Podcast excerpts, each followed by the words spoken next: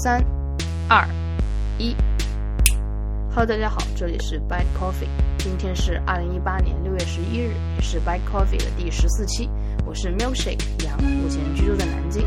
本期想要跟大家聊的话题是 Apple 与教育。这一期话题的来源是上周我去南京一家 Apple Store 去买一个表带，啊，在结账的时候，小姐姐就问我说：“你你是不是学生？”就又回到了那个问题，我看着就非常像学生。然后我说我不是，好可惜我不是。我知道有那个教育优惠，但是我没有。然后他就问我，那你是什么工作的？然后我说，嗯，我就说我是一个大学里面的老师，是不是看着非常不像？然后他就说，啊，那可以可以享受这个教育优惠啊。然后我就说，嗯，就是教育优惠是老师也可以享受的吗？他说是的。我就根本没有想到呢，还还有一个这样的一个折扣。然后回去就，嗯，到苹果的官网去查那个教育优惠商店，然后它上面确实写的是，就是有学生面向学生、老师，甚至是一些学生的家长。话是这样说的，他说面向在读以及新录取的高校学生及其家长，以及各年级教师和教职员工，嗯，一个硬性条件是年满十八周岁。然后其实我身边的同事啊什么。然后都可能都不太清楚有有这样一个优惠，就是虽然不多，可能但但是配件，我我当时额外问了一下，因为那个教育商店它很多配件是不打折的，但是你到实体店它确实有些配件是打折的，就是 Mac、iPad 还有 i iPhone，iPhone 好像没有，我记得 iPhone 没有，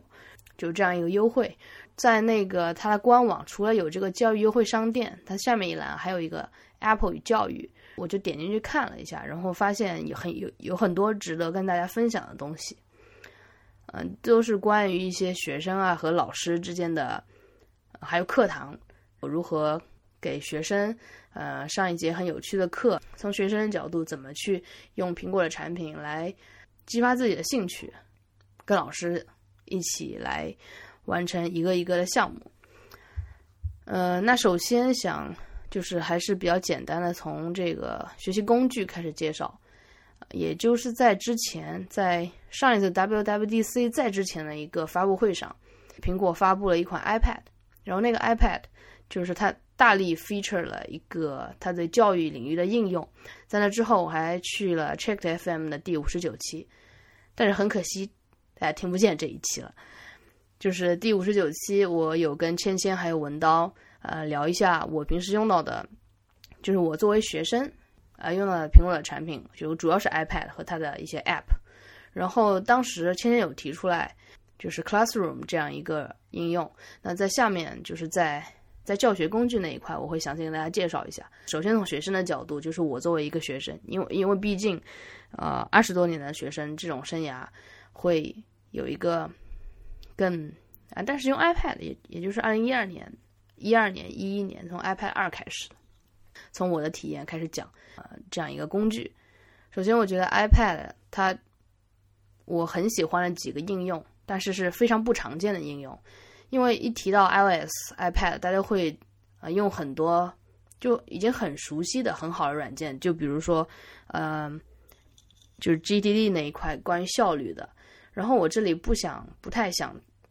太多的来讲这些的，就是讲一些跟我的专业、跟我的方向比较符合的一些 app。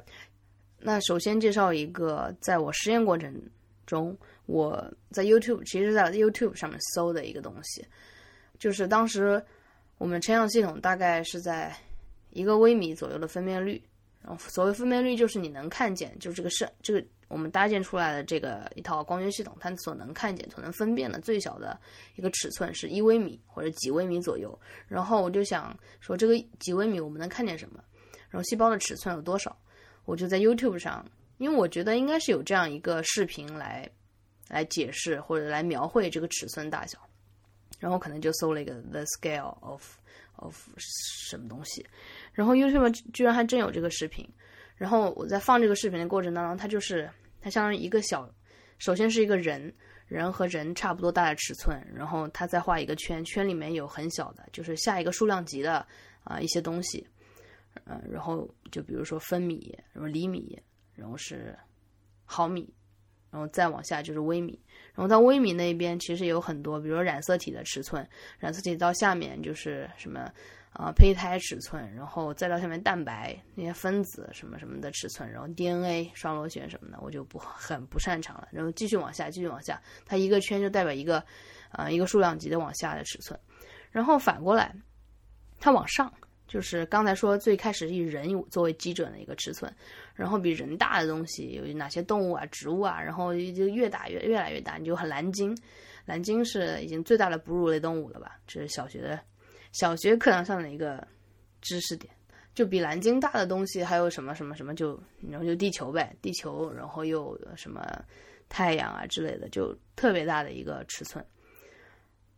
然后这两端的一些术语，我我我都已经忘记了，就是不太会念他们的名词。他这个视频下面还给了个链接，说这还有个 app，你可以去试试看。你可以拖动它的这个这个 bar 来看，嗯，看你你想要要看的那个尺寸。然后我就下了那个 app，就觉得还挺好玩的。然后它对我的用处其实就是我大概在那个一微米的尺寸，嗯，在这个临界我能看到哪些东西。比如说我能看见，其实是可以，就是理论上来讲是可以分辨得清。染色体的一个一个尺寸，有丝分裂的一个过程，应该是可以能看清的，就在我们的光学系统下。但是我想说的是，这个 app 确实就是又有趣，然后又能让你真正的学到一些东西，一些有用的东西。然后第二个想介绍的一个 app 叫 GeoGebra Geometry，这个是其实是一个数学的动态的数学软件，它能做很多事情。你可以把它想象成，啊土一点，你把它想成计算器。或者说再复杂一点，它是个可以帮你画函数的一一个软件，就是你还可以再想象一下，它里面还有一些可以定义一个函数，然后把这个函数描绘出来嘛。这个不是什么，我觉得就是在我们这个在工程方向，它还可以画一些光学元件，画一些光路图。我自己的一个尝试的里面，我们基本上会用一个 Zmax 这样一个软件。来画光路图，因为它含有很多很多就光学元件、透镜，然后它会把这个你选个波长，设置一个路瞳大小，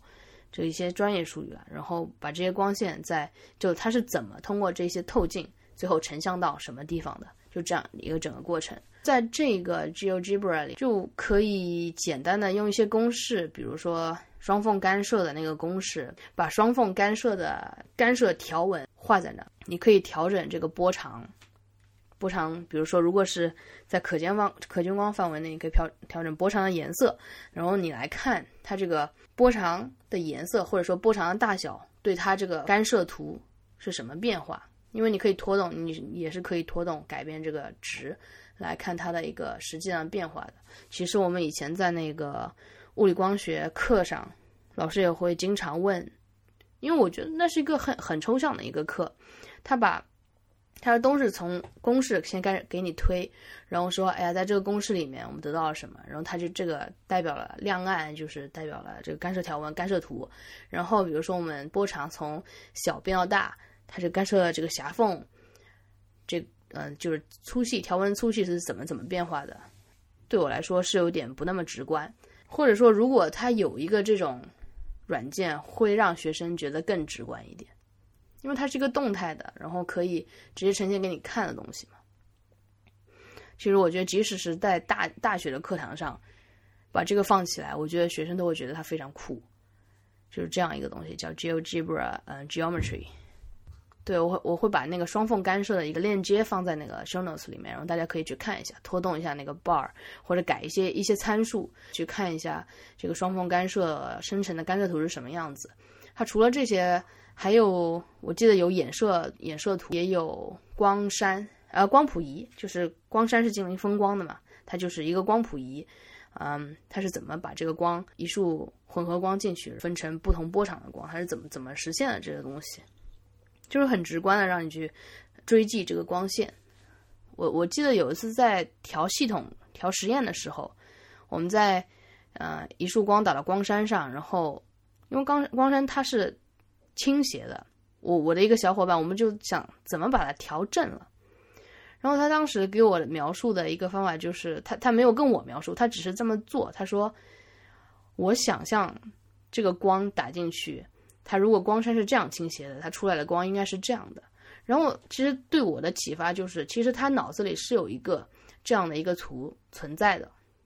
你明白吗？他脑子里是有一幅这种想象的图存在的，但是我脑子里没有。这个就是一个既需要想象力，又需要你的基础知识的一个一个一个过程。这是一个很复杂的过程。我觉得有时候觉得调光学光路是一件非常难和枯燥的过程，你要有足够的想象力去，还有这个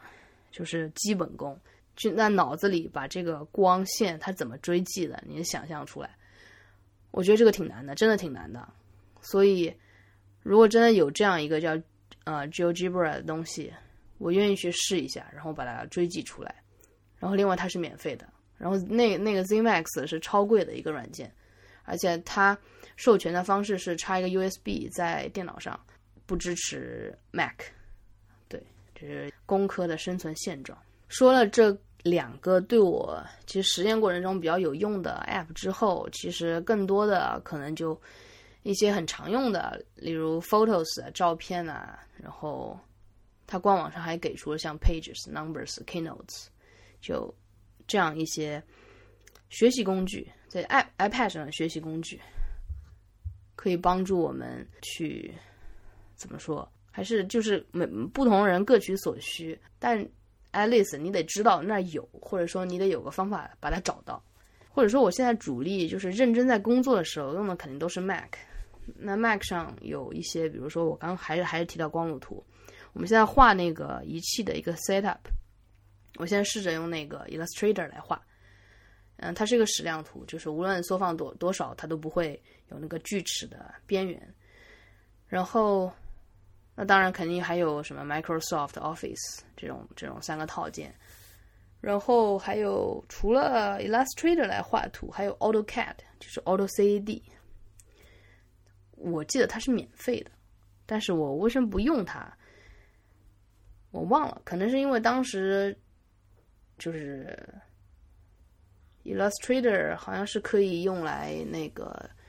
跟当时实验室里面一台 laser cutter，就是激光，嗯，激光打印机是配套的。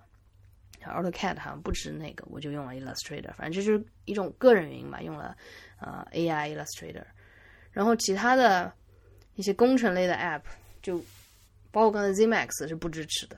然后我两个用的非常多的就是 MATLAB 和 LabVIEW。Mac 上 LabVIEW 软件。体验非常不好，快捷键不全，因为 LabVIEW 经常会跟硬件，呃，产生对话，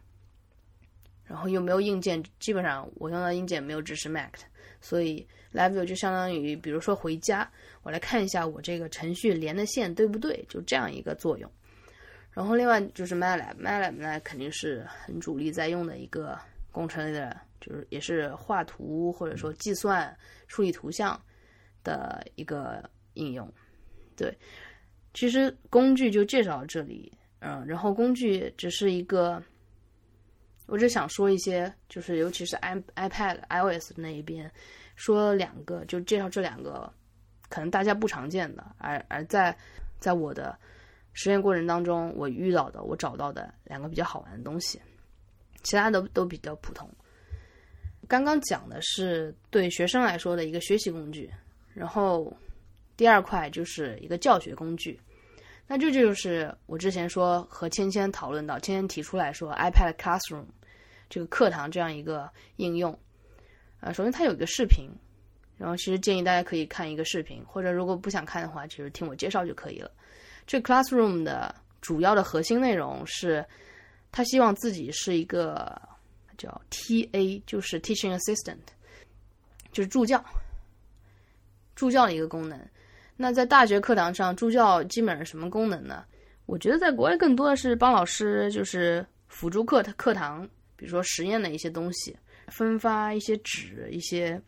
一个一些文件，再把这些文件收上来，或者给学生批改作业，帮教授就做一些杂事儿。Classroom 它首先怎么开启呢？我去下了这个 app，然后尝试建建立了一堂课。它首先。嗯，你就输一下你自己的各种信息，然后这个课的信息，你就开始发送邀请。它就是生成一个四个验证码，然后你的学生也可以打开，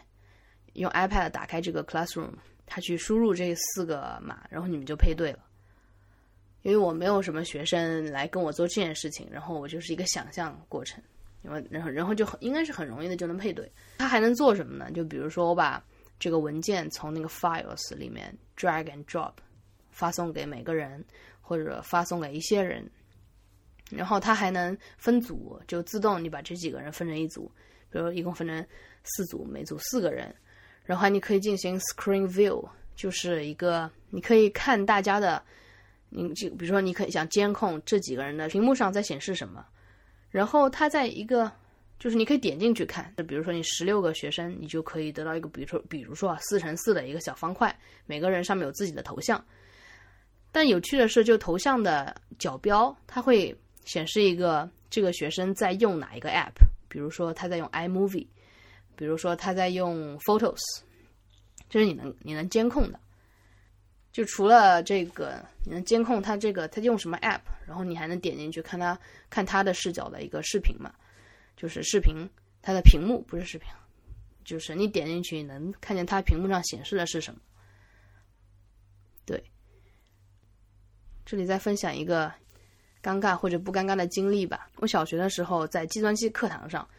因为小学我记得都是台式机，然后老师是有权利，反正通过某种软件。反正监控我们的屏幕，我们也能看老师的屏幕。就在某某个模式下，老师可能就把大家的屏幕一锁，说你们就看我的视频。在老师讲完课，大概最课堂后三十分钟，后三十分钟的时候，因为那是个兴趣兴趣小组课，就是可能两个小时，就最后半个小时是大家自由。我记得是嗯设计网站还是什么东西的时候，突然老师把大家的视频，把大家的屏幕都一切换。然后那个老师当时在看一个 porn，哇就是，然后你知道吗？当时小学五年级，我就是还能记得那个场景，但是你懂的，就是一个很不好的一个经历，还是有点尴尬。然后就说到除了这个监控视频之外，还有一个 share 的功能，share 就是比如说你投射到投射，就用 Apple TV 通过 AirPlay 啊，把这个你的 slides，把你的屏幕上的东西。你可以分享给你的同学，就 share with peers，在视频里面是这么提到的。老师还可以用这个 app 来嗯监控，比如说在写作业的时候，每个人具体花了多少时间，就是一切一切数据，其实在这个 app 上面都能得到，就还是挺恐怖的一件事情。就是小时候，比如说你回家做作业了，你老师并不知道你花在这个。啊，作业上多少时间？比如说你家长陪着你，你五分钟写好；家长不陪着你，你可能写半个小时都写不好。但是在这个过程当中，老师就完全可以了解你，你就是用这个 app 用了几分钟，用那个 app 用了几分钟，就是还蛮可怕的一个权限吧，我认为啊。但这个 classroom iPad classroom 它需要一个，你看全班都在用 iPad。然后这个 WiFi 条件也非常好，Hopefully，我只能说就是，如果可以的话，也想尝试一下。说完了教学工具 Classroom 之后，就是教学方式。然后在那个官网上，它的教学方式也是一个我觉得非常有趣的一个东西。它跟我自己的一个想法比较契合，就是我们现在有这么多工具，我们拿 iPad 真的不是来。单纯就是看一个什么好玩的视频的，他做的远比这些课，就是远比这些娱乐来的要多。我记得我大概在那个时候买了个 iPad 二，然后我说我用它来记笔记，就是当时会被鄙视说，你还用来写笔记上课，你肯定是胡说，你想想玩，想玩里面的游戏你就直说。呃，有时候你其实被误解，你并不想去解释。就是当你跟他完全没有什么，就是对一个人的失望，或者说你觉得是他是 nobody，你就会觉得啊无所谓，随你随你怎么看我。就是我的意思是，还是可以把这些工具啊用成你自己的方式。然后就是这个教学方式这一块的一个重点，它首先 feature 了一个叫编程教学的呃一个板块。然后它就是提供了从幼儿园、幼儿园啊、幼儿园开始的教程，一直到给 Apple 打工，开发 App 的一系列计划。我觉得能看见苹果的野心，他从幼儿园开始，一一步步的帮你铺好这一个整个生态，说你来学这个，你要寓教于乐的方式来编写，用我们的 Swift Swift 写写这个程序，然后就好像在 iPad 上有一个叫 Swift Playgrounds，它就是有一个小小虫子还是小玩偶，就很丑的一个东西。嗯，他来教你一步一步的来编程，比如说你写一个 forward，那个小小小东西就会往前走一步，这这种，把编程思想就是，呃，用一个很拟人的形象，用一个拟人的手法来告诉学生，来告诉孩子，因为这个我觉得编程思想真的是一个观念的转变。我记得我小学的时候，我小学五年级学过 VB，Vis Basic。然后当时老师就说有那个鸡兔同笼的问题，我们来用编程让电脑帮你算出来。我当时夸夸夸，我就说不用电脑算，或者说就是我就跟老师说，我当时啊不对不对是这样的，就是老师会出题说我们用鸡兔同笼鸡兔同笼的题目在这儿，我们怎么用电脑用 VB 把这个算要让电脑把它写出来，算出来这个兔子多少只。啊，鸡有多少只？我当时什么就是也没有说话，在纸上就是列 x y，把它解出来了，交给了老师，你知道吗？其实我当时那个想法不对，然后老师看了就说：“我不是让你解这道题，我是让你来借用电脑，借用这个写程序，借用程序，让电脑来输出这个题的答案。”我当时其实没明白，所以到后面我就对编程。一直没有一个清晰的认识，也是直到后来，很后来，我才回想到那个场景，然后想象了一些自己当时没有想想明白的事情吧。就是编程的这个思想，它是很不直接的一个东西，你要教电脑去说话，而不是你自己直接把答案说出来。然后苹果就是做这样一个从幼儿园开始的教程，我觉得他野心其实很大。他希望，或者说再换句话说，他希望大家都给他打工嘛，都给他开发，就是全职 full time，嗯 part time 就给大家来开发 app，然后让让这个生态再越来越蓬勃发展。我觉得对他自己来说，这是很很好的做法。然后除了编程教学以外，他还 feature 了一个叫用你的理想方式来教学。这个板块其实它是让老师或者任何一个人，他给你一个嗯工具，然后打造一个你自己的教科书。这就是 iBooks Author，它可以帮你，嗯，它实际上有一点点像更有趣的 Keynotes 或者说 PPT，它会它用这个 iBooks Author，它可以做出。做出一个一本书，然后这本书是放在 iBooks 里面，然后看。你知道 iBooks 是一个非常神奇的东西，就是你可以点视频。我有订阅过 Mac Stories 里面呃的一些书，就是他他推送的那那种书，然后就可以直接在里面点视频。它一些动图也非常好的，分辨率也非常好。然后，嗯，芊芊在之前那一期五十九期 Checked 里面也说过放哈利波特，然后那个哈利波特里面就是。就是一个童话故事嘛，呃，给大人看童话故事了。童话故事里面的那些，比如说小精灵啊，什么东西，有没有小精灵我也不知道，因为我没怎么看过那个。就是它在动，它它在飞，就是你一边在看文字，然后它一边有动图，然后有你可以跟它互动的，叫 multi multi touch 的一个效果，就是很栩栩如生。你看到这本书，真的是好像有魔法在里面那种感觉。然后 iBooks Author 它。啊，你可以通过这个应用，它是 Mac 上的一个，呃，Windows 上好像没有，它是 Mac 上的一个应用，你可以把它做出来，然后然后上架 iBooks Store。然后另外，其实 Amazon 也提供了这样一个东西，叫 Kindle Textbook Creator，就是 Kindle 教科书制作软件。呃，我也尝试了一下，但是它要你直接打开，直接打开是个 PDF。嗯，它导出就是那个 MOBI 格式的呃文件嘛。我惊讶的是，它居然不支持打开 MOBI，它支持打开 PDF，只支持打开 PDF。在讲这两个服务的时候，也会想就是他们之间的比较，比如说你用 iBooks Author，你就直接出版到 iBooks 里面，然后你用这个 Kindle 的这个，你就直接出版到呃 Amazon Kindle 那个里面。嗯，其实你想一下，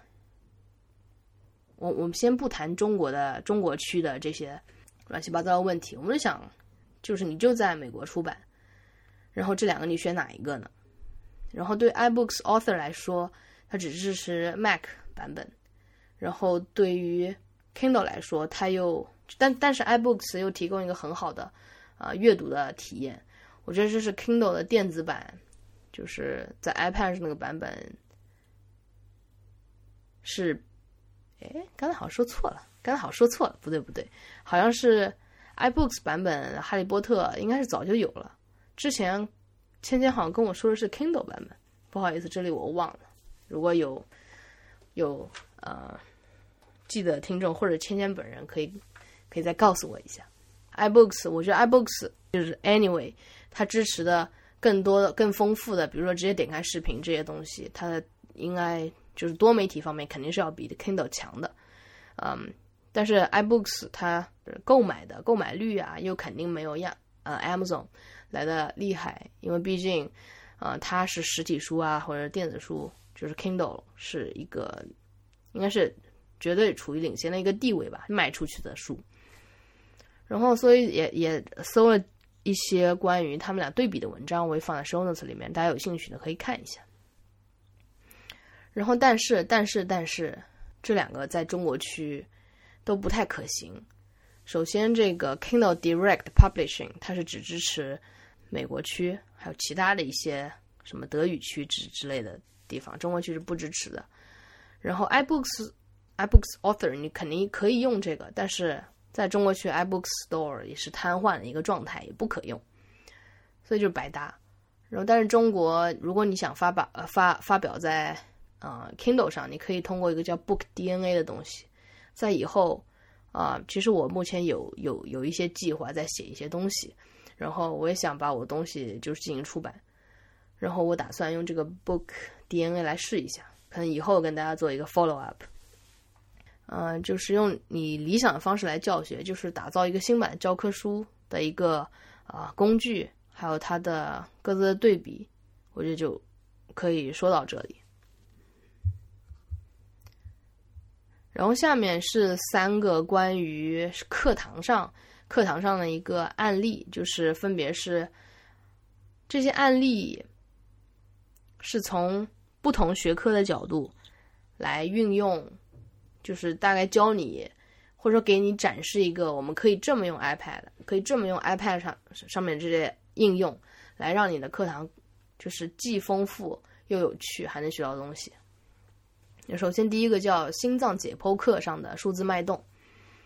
这个就是是我比较喜欢的一个视频，然后它是在显微镜下，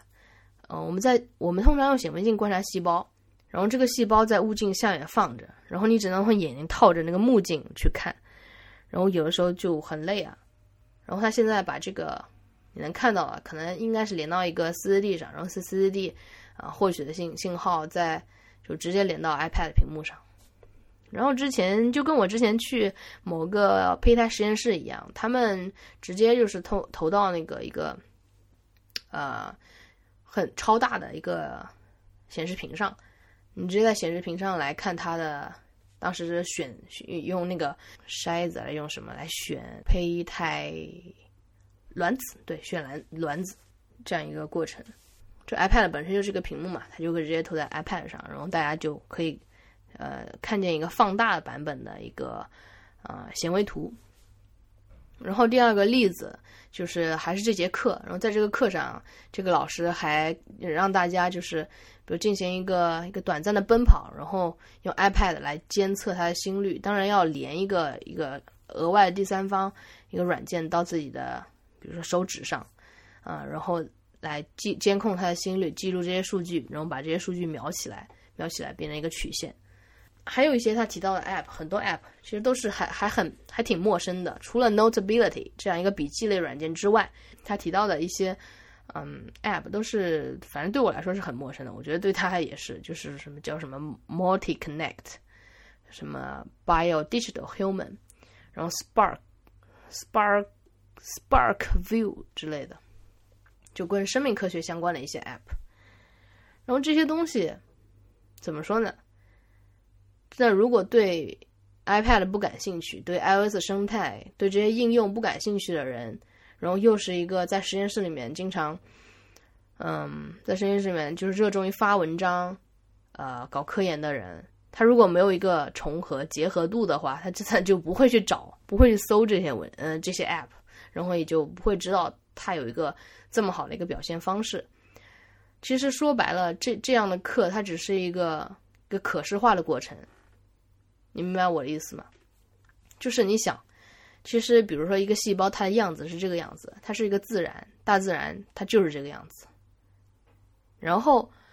科学家通过一个一个很神奇的什么一个灵感，上帝握着他的手，上帝摸了一下他的头，他就发现了这个科学。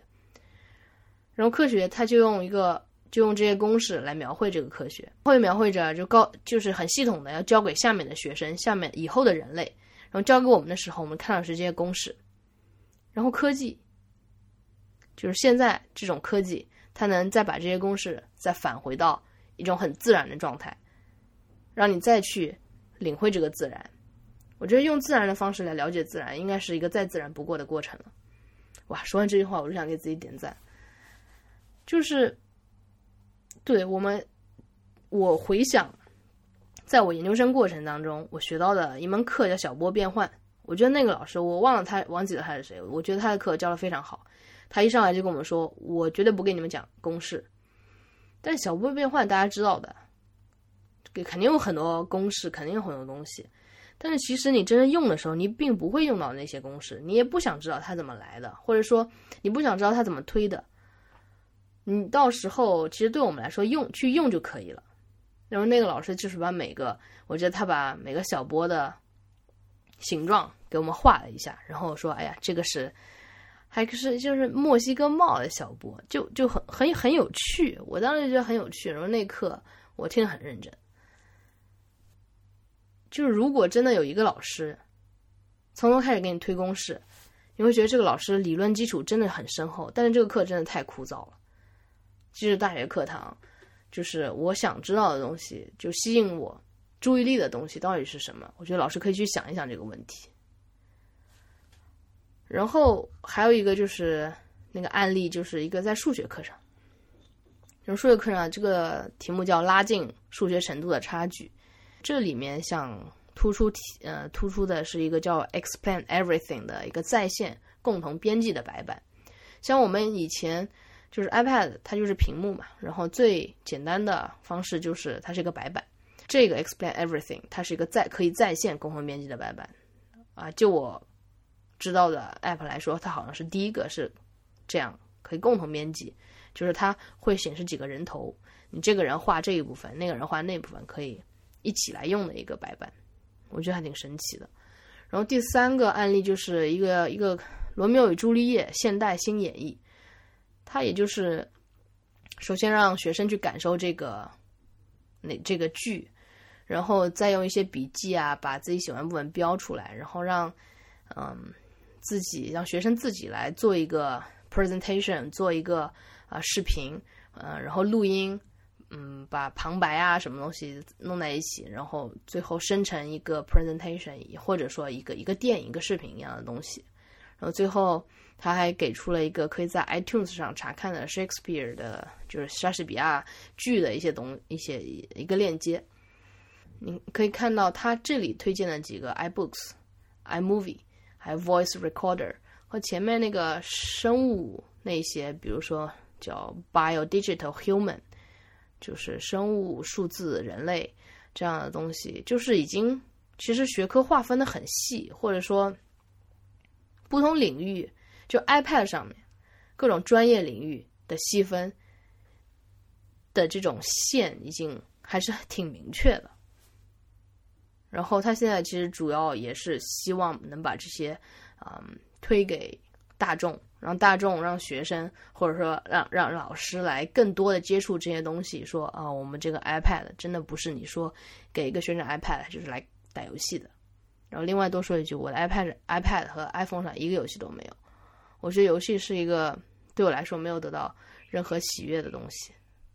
这个因人而异。就是我得到喜悦的东西，可能是通过其他方面。啊，苹果还有一些支持的项目，就是它会，嗯，比如说下面提到这三个项目，这三个项目就是好像支持老师或者说教育工作者或者 anybody，有一些是有一些门槛的，好像啊，好像这几个是有门槛的，不好意思，是有门槛的。就是首先第一个是 Apple Teacher，它是，嗯。呃，一个面向教育工作者的 Apple Teacher 的专业学习计划。Apple Teacher 是一个呃免费的专业学习计划，它目标是支持、表彰运用苹果的产品，然后展开教与学的教育工作者。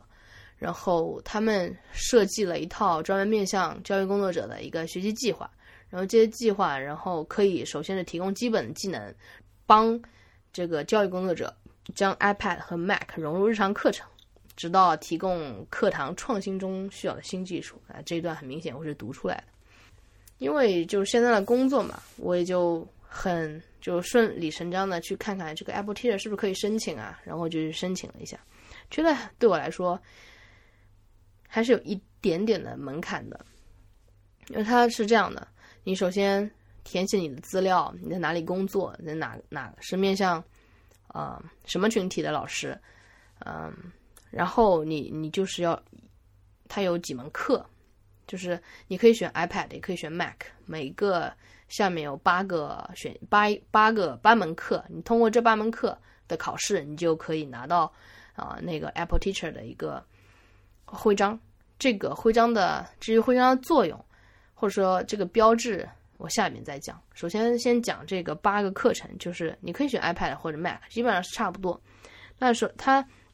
这八门课基本上这样的，就是有，首先是类似效率类的，然后基呃就肯定现在是基础类的，然后什么效效率类的，呃这一些的问题主要是比如说，我们就以 iPad 这个徽章 Apple Teacher 的徽章为例，就如果你想拿到这样一个 Apple Teacher 的标志，那你要做些什么呢？它有八门课，你通过这八门课，啊都做完，好像每门课只有五道题。然后你做完其中的四道，就答对四道就可以把这个八，如果八门全过的话，也就是呃五八四十四十道题，你做对做对三十二道题及以上，你就能拿能拿到这个标志。然后在 iPad 上就是一个基础的 iPad，它是怎么啊？你可以怎么运用？进阶就是使用 iPad 提高效率，然后用 iPad 培养创造力。就比如说，在用 iPad 提高效率中，它可以测试你是不是在一个连贯的工作流中，然后使用多个 iOS app 来完成更多的工作。然后，比如说 iPad 版的 GarageBand 就是来剪辑播客，我们小哥剪辑播客的那个软件。然后还有还有 iMovie、Numbers、Pages、Keynote，所以一共加起来是八个。就是其他的像专业的，就比如说 iPad 版的 Pages、Keynote。啊，Numbers、iMovie、GarageBand，它就是一个看你会不会用这些东西。然后像还有另外三门课叫 iPad，还有使用 iPad 提高效率，使用 iPad 培养创造力。这三门课是看你会不会就是连贯的使用呃原生的 App 来提高效率，来培养创造力。就比如说一道简单题，可以去看一下的，就是你去野外田野考察。你会拍照片，然后拍完照片，你可能还录一个小虫子叫的声音，然后你怎么回来把它先弄成 Keynote，然后再把它导到嗯 iMovie 里面，然后在 iMovie 里面加上你的解释，加上你的东西，然后做好一个 presentation，你放给你的老师看。就就是首先，我觉得外国人非常喜欢 field trip，比如说在那个 Avengers，就是呃复仇者联盟三里面。大家是不是还记得，啊，小蜘蛛侠在遇到钢铁侠的时候，他说，钢铁侠问他你在干嘛？当时他坐在一个车上嘛，坐在一个大巴车上，有好多其他学生。然后他说，field trip to the MoMA，他就是去 MoMA 的那个 field trip 路上。这是我自己比较关注的一个点，我不知道大家有没有人跟我关注同样的一个点，我就觉得很很好玩。他的 field trip to the MoMA。Field trip 和 presentation，我觉得是美国人特别就是他他他他会希望培养孩子的一个能力吧，就是觉得小蜘蛛侠很可爱，然后 field field trip to the MoMA 也很可爱，然后你就想，呃，去 field trip 结束了。这个小蜘蛛侠他是如何把他所看到的、所录、听到的一切，把它再变成一个自己的东西，然后再消好自己消化，然后变成自己的东西，然后再分享给大家的这样一个过程。对，就是如果你通过这八门课，你就能得到他的这个徽章。我觉得难度，其实我一开始是低估了它的难度。我做了好多遍，因为我自己根本不用 Pages，也不用这个 Numbers，但里面的逻辑还是能掌握。所以对我来说，如果难度算十分，它可能难度算七分吧。所以我基本上花了一个下午，我把 iPad 和呃 Mac 题都做了一下，然后拿到了这样一个嗯标志 Apple Teacher 标志。它的标志使用方式还挺严格的，就比如说你可以放在你的 blog 里面。那 blog 只能使用一次，而且是就在介绍你自己的那一个板块里面只能用一次。然后这个标志有什么意义呢？就好像你你用 Apple Watch，它在每一年的地球日，它会推送给你一个运动徽章，它跟你说啊，如果你跑完五公里，我就表彰你一个徽章。但是其实它会给你给你一个贴纸嘛，觉得没有人在中国没有人去发送这一枚徽章给其他人的。我觉得很扯，发送一些很可爱的 sticker，我觉得是啊很很很可爱的。但是没有人真的谁会就是 share 一枚徽章给另外一个人呢？就很扯。但是它确实会有一些鼓舞的东西在，嗯，就好像如果地球日那天我收到这个 Apple Watch 的推送，我真的会去跑完这五公里，去做一个运动。然后做完，然后觉得，呃，会那种满足感，满足感是自己自己内心得到的吧？我觉得挺好玩的，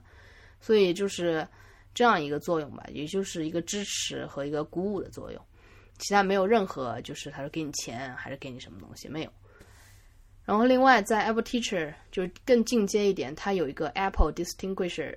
呃，Apple Distinguished Educator，就是杰出教育工作者。叫 ADE Apple Distinguished Educator，然后他是，他其实在一九九四年，我才三岁，Apple 创立了这个杰出教育工作者的计划，来表彰那些在基础教育和高等教育领域利用 Apple 技术改变教学方式的先行者。我就申请了，但是这个申请是被 closed，就是他他没有开放申请。嗯，我也只是申请了玩玩而已。然后。除了有这个杰出教育工作者，他还有杰出学校。然后，当然我在南京嘛，我搜了一下 Apple 杰出学校在江苏省有哪些。然后一看，江苏省就南京有，也就两两所。就是很巧的是，很巧的是，这个中学是我去健身房会经过的一所中学，就是一周最起码会去看个三三次的一个叫红光中学。它是，嗯。被授予的这个 Apple 杰出学校，然后还有一所学校就非常感人了，这是一一个聋人学校，就是南京市聋人学校。这个是一个建立于一九二七年的学校，可能是个 legacy 啥的，是中国第一所国家特殊教育学校。然后他在一二年的时候实施了一对一数字教学项目，然后为全校的师生呃为全校学生每人提供一部 iPad，然后来帮助。呃，借助一个内建的辅助功能，我记得是在 Check 里面提到的，就是有有一期里面，他们请专门请到了一位盲人 Geek，嗯，我觉得他是一个非常 Geek 的人，他还回复过我新浪微博，对，就是 Apple 它在呃 iOS 上开发的那些辅助功能，可能是像我们这种正常人、普通人没有没有能用到过的，嗯，就比如说对视障患者，他有那个。啊，voice over，就是如果视障患者，他他给他们提供 voice over 的功能，他就是帮你读屏，把你所有的屏幕的可选的东西，呃，都给你读出来。然后其实还看到一些文章，就是说一些视障患者的开发者，你明白吗？他是程序员，但是他是视障患者，就是当这两个。呃标签贴在一起的时候，我是觉得，嗯，这个事情就值得被分享吧。然后这两所中学，一个是红光中学，一个是荣润学校，是江苏目前有的 Apple 杰出学校。然后也，我是不太了解中学里面的一个是什么情况，但是会觉得其实离你还挺近的。然后我就会想象一下真正的现现实可行的大学课堂是什么样子的。我我我记得，因为我现在还没有上课，然后我感觉作为一个学生的感觉就是老师来，然后开始刷他的卡，上面那个白色幕布会打开，会降下来，然后就 Windows 电脑会被打开，一些接口或者连到自己的电脑，或者连到就是教室里的那台电脑，甚至有时候零三版 Word 还在使用。你要要求学校或者要求什么做出一些改变，这个。可以，你可以提意见，但是这个是个很漫长的过程。然后我觉得这个实验方式还是靠自己的探索和教师本人的一种想象力。然后他能不能获得？首先，他他要在自己的专业，嗯，有有一定的见解，然后再在这个方面又有一定的好奇心，然后才能把这门课。更丰富的、更有趣的展示给学生。我觉得大学生之所以觉得这些课很无聊，也是因为教师可能没有特别，就是本本来的教就是科研和教育的任务是很重的，然后你在要求他们去把这一门课更生动的、更花很多时间精力讲给那些。不来迟到，然后一上课就玩手机的学生，对双方来说，我都能理解，因为我是我也是从学生过来的，然后现在变成一个老师，那你怎么去改变这个现状？就是如果我真的我去上课，我看到一堆学生在那睡觉，我是很难想象，很难描述，我我是很难想象我的一个想法的。可能很沮丧吧，对不对？然后，但 at least at least，我希望我上课的方式，我自己来看是是一个很酷的上课的方式。我不愿意照本宣科，然后或者说推公式，因为我自己就不喜欢公式，或者不喜欢推公推公式的那个那个那个过程。嗯，有些老师他功底很深厚，他会在粉笔用粉笔在。就像前一期播客、上上期播客，就是他在粉笔用，啊，他用粉笔在黑板上就把整个过程写下来。有的老师他真的就是点公式点点 click click click，然后公式一个个出来，然后学生就是考前靠突击，就是考试是考察一个学生了解这门课程的一个很好的可以量化的方式，但是我觉得 presentation 是一个更全面的。一个方式来考察，但是我们目前的 presentation 是又是怎么样的？就是那个 PPT 做的，嗯，可能就是学生在上面读文字，所以这一个东西，课堂这个东西，你想一想，课堂这个东西，它是靠学生和老师来共同完成的一个项目，并不是说老师在上面主导的。我觉得肯定不是老师在主导的，老师只能说做引领，或者说这节课我们的主要目的是什么。老师和学生的作用，特别是大学课堂都是非常重要的。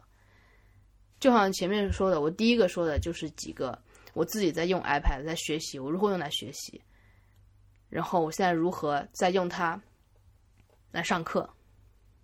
你就再想一下，如果我是一个学生，上面还是我这样一个人，就我既是老师，我又是学生，我怎么来上这门课？我觉得这是一个蛮有趣的事情，啊，OK，说了这么多，其实这个播客这一期播客主要想传达的可能是学生老师之间更紧密的一个连接，然后我们怎么通过苹果铺的这套生态，然后它给你的一些教育的资源，来打造一个很有趣、我觉得很酷的一个课堂。这个实验方式需要教师的探索、学生的想象力，还有和想象力合拍的工具。OK，谢谢大家收听这一期的 Bite Coffee，欢迎大家给 Hi at Bite Coffee 写信，在新浪微博、Twitter 和 Instagram 给我们留言，地址都是 at Bite 的 Coffee。